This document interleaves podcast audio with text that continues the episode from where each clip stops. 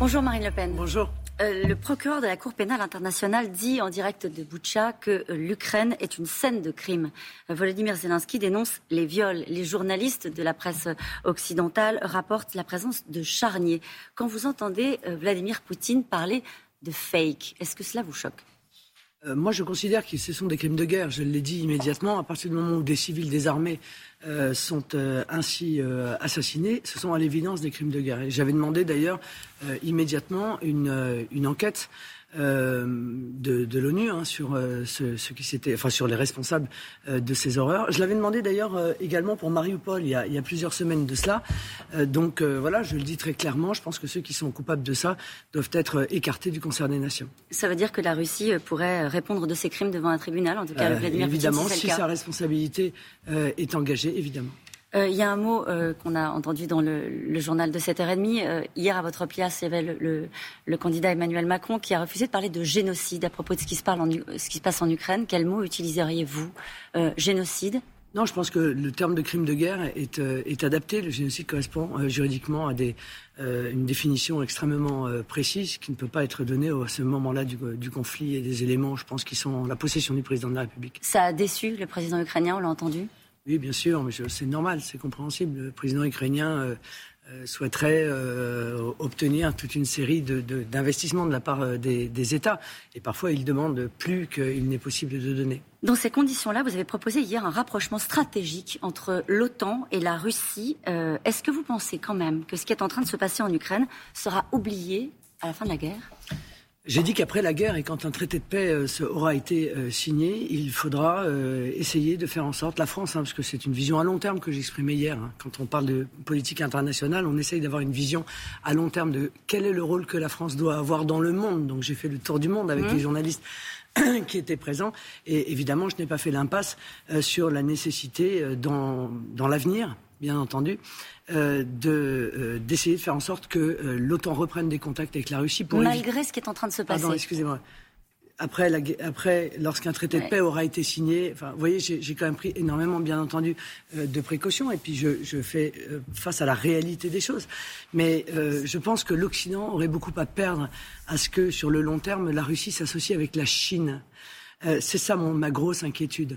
Parce que ça constituerait, euh, ces deux superpuissances constitueraient ensemble un danger majeur pour l'Europe, je le crois. Un danger économique, un danger monétaire, un danger peut-être même militaire. Et donc, euh, la raison veut qu'on cherche dans l'avenir à éviter cette association de plus en plus imbriquée entre la Russie et la Chine. La Russie ne pourrait pas devenir un État paria comme l'est devenue euh, la, Syrie, par exemple, de Bachar al-Assad. Pardon, enfin, on ne parle pas du tout des mêmes puissances. Enfin, euh, la Russie est le plus grand pays euh, du monde. Euh, et, sa puissance euh, est sans commune mesure avec celle de, la Syrie. Donc euh, je pense qu'il faut regarder, vous savez, on appelle ça la réelle politique, mais oui, il faut regarder le monde tel qu'il est et pas tel qu'on souhaiterait qu'il soit.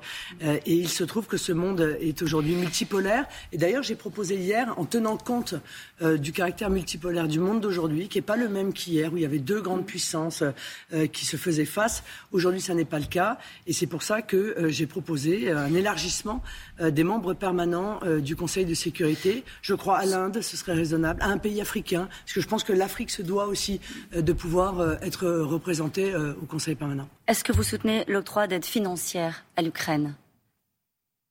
Oui, enfin, bah, pourquoi pas Oui. Pourquoi, pas, Pourquoi, Pour faire quoi euh, Si c'est pour moi, je préfère qu'on leur donne, si vous voulez, qu'on leur accorde des moyens de se défendre.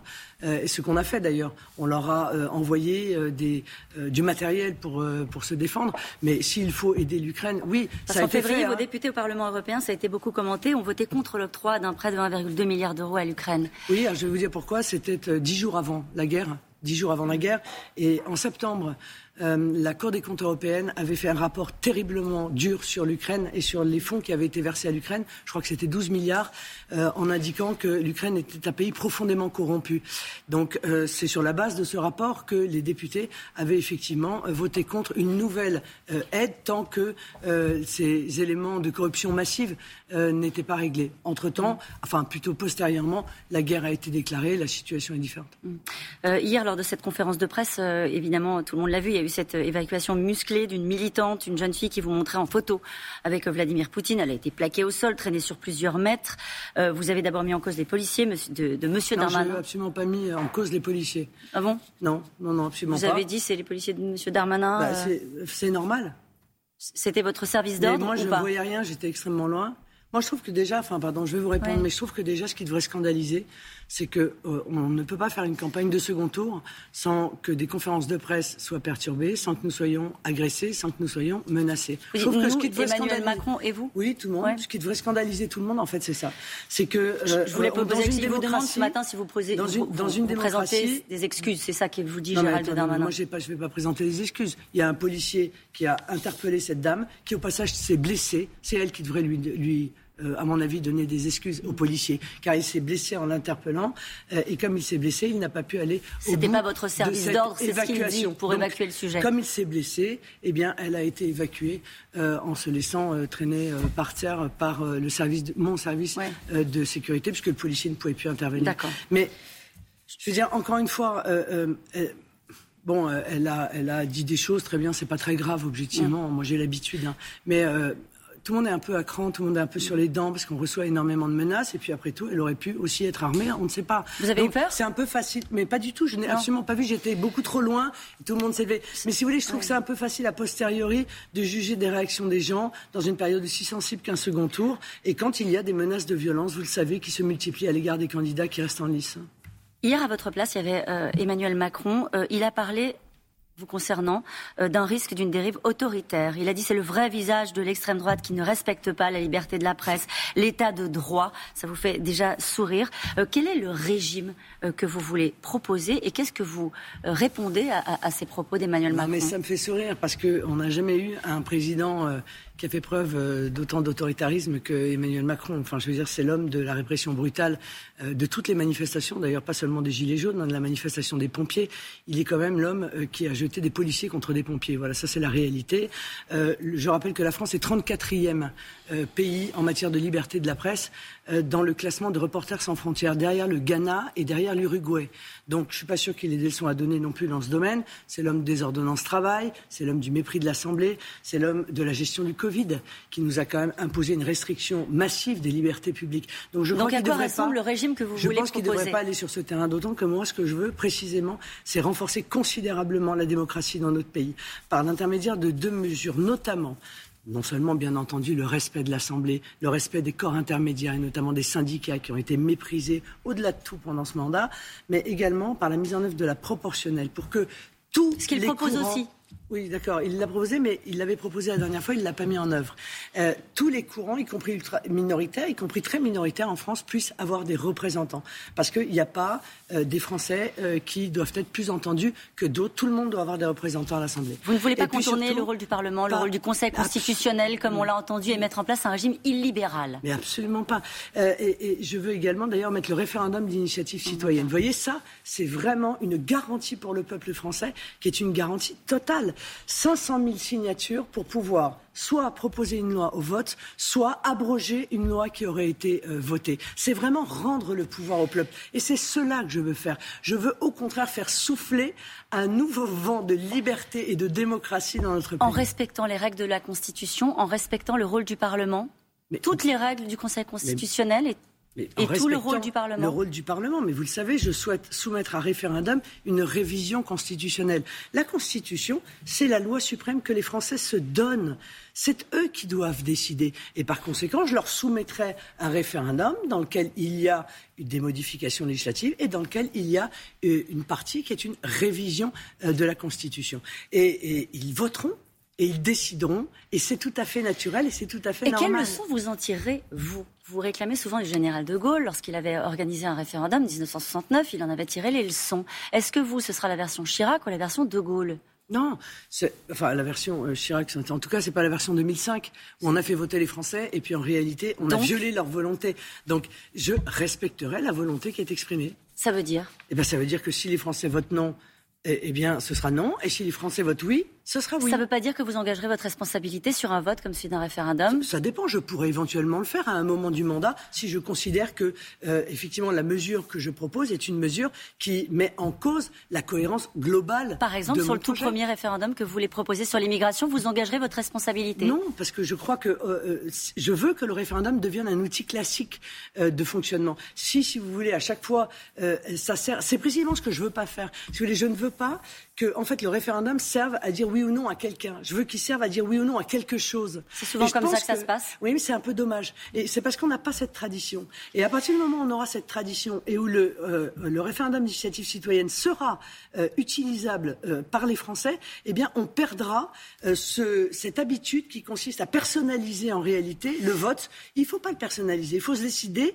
en fonction de est-ce que c'est bon pour moi, pour le pays, ou est-ce que je considère au contraire que c'est pas bon pour je moi. Vous la question sur le régime que vous voulez mettre en place quand on compare avec le régime de Viktor Orban. Euh, régime, on parle de, de régimes libéraux. Est-ce que c'est est -ce c'est cela? Mais arrêtez, pas du tout. Moi, je, mon régime, c'est la Ve République. Et pardon, c'est la Constitution. Moi, je, je, je suis pour l'application de la Constitution. Encore une fois, je propose aux Français d'y apporter euh, euh, quelques modifications, quelques complémentarités à, à ce qu'elle est aujourd'hui. Mais en aucun cas, la Constitution ne sera changée et, et le fonctionnement de nos institutions Par exemple, la question de la peine de mort pourrait passer par un référendum?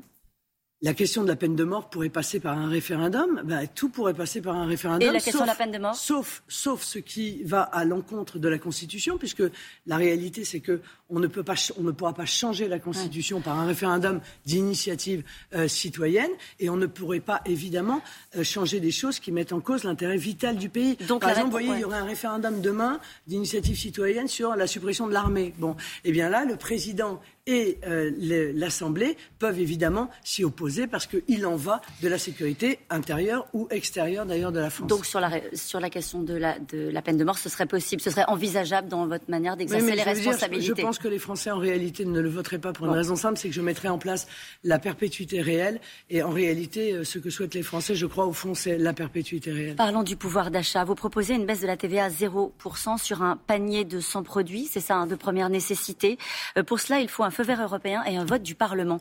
Euh, quel est le, le, calendrier crédible pour l'application d'une mesure comme celle-ci? Vous avez raison, même si euh, euh, on n'aura à mon avis aucune difficulté à obtenir l'accord de l'Union européenne, qu'on peut demander avant ou après d'ailleurs, puisque l'Union européenne, il y a quelques jours précisément, a indiqué qu'elle était plutôt favorable à baisser, y compris massivement, la TVA sur les produits de première nécessité, compte tenu de l'inflation qui est déjà présente, mais qui va arriver dans les jours qui viennent. Donc, euh, voilà, on fera euh, évidemment euh, voter cette baisse de la TVA. Donc c'est pas forcément une mesure d'urgence, c'est-à-dire ça, peut prendre du temps dans l'application non, non, je pense qu'il faut au contraire que ce soit le plus rapide possible. Mm. Dans la restauration, quand il y a eu la baisse de la TVA, on s'est rendu compte que la baisse de la TVA n'était pas systématiquement reportée sur les, sur les prix. Comment le faire pour que ce soit le cas? Comment travailler avec la filière pour que ce soit le cas? C'est pas avec la filière, là, c'est surtout avec la grande distribution. Mm. Donc en réalité, je pense que la grande distribution aurait, se, se, se, créerait une image vraiment déplorable si elle profitait de la baisse de la TVA pour augmenter les prix. Donc tout ça, ce sont des choses qui s'organisent avec des, discussions entre les ministères qui sont concernés et euh, la grande distribution. Ça coûte très cher de baisser la TVA. Euh, non, non, non, pas sur son produit, non, ça coûte pas très cher. Non, ça coûte combien Ça coûte pas très cher. Euh, ça coûte, si, si, on faisait tous les produits, ce serait 8 milliards et demi.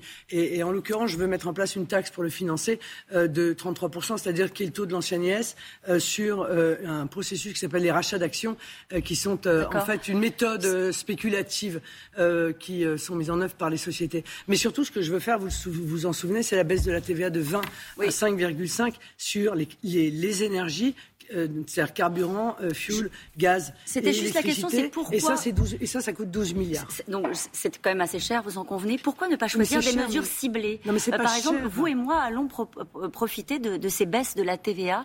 pourquoi ne pas à la fois, j'allais dire, faire en sorte d'économiser un peu sur les finances publiques et, cibler des mesures en, faveur des, des plus défavorisés Mais d'abord, c'est pas cher, c'est de l'argent qu'on rend aux Français on le rend aux Français. D'accord? C'est pas notre argent et on dit oh là là, on va en donner, mm. c'est leur argent. Voilà. Donc on leur en rend. Bon, d'abord, ça permet. Ça, c'est la gestion des finances. D'abord, ça permet de juguler euh, l'inflation, alors que les chèques qui sont proposés par le gouvernement aggravent en réalité euh, l'inflation. Donc, c'est déjà une mesure qui est une mesure euh, qui est extrêmement positive. Et, et qu'est-ce que vous voulez que je fasse? Que je demande aux gens de venir avec leur déclaration d'impôt à la mesures ciblées? Mais comment on fait des mesures ciblées Même si je veux baisser la TVA, euh, évidemment, je suis obligé de la baisser pour tout le monde. Et, tant mieux, parce que les classes moyennes en profiteront. Parce que les classes moyennes, elles bénéficient jamais de rien. Si vous voulez. c'est bien le problème, parce qu'au fur et à mesure, eh bien, elles s'appauvrissent. Je vous signale tout de même que sous le mandat d'Emmanuel Macron, il y a 400 000 pauvres supplémentaires. 400 000 pauvres. Ça veut dire qu'aujourd'hui, il y a 9 800 000 pauvres dans notre pays. Donc, euh, il faut aussi juger la politique d'Emmanuel Macron à l'aune de ses résultats. Vous rendez dans le Vaucluse aujourd'hui, là où Jean-Luc Mélenchon a fait un très bon score. Qu'est-ce que vous avez à leur dire Peut-être n'ont-ils pas oublié que vous avez quand même parfois traité les insoumis d'islamo-trotskistes?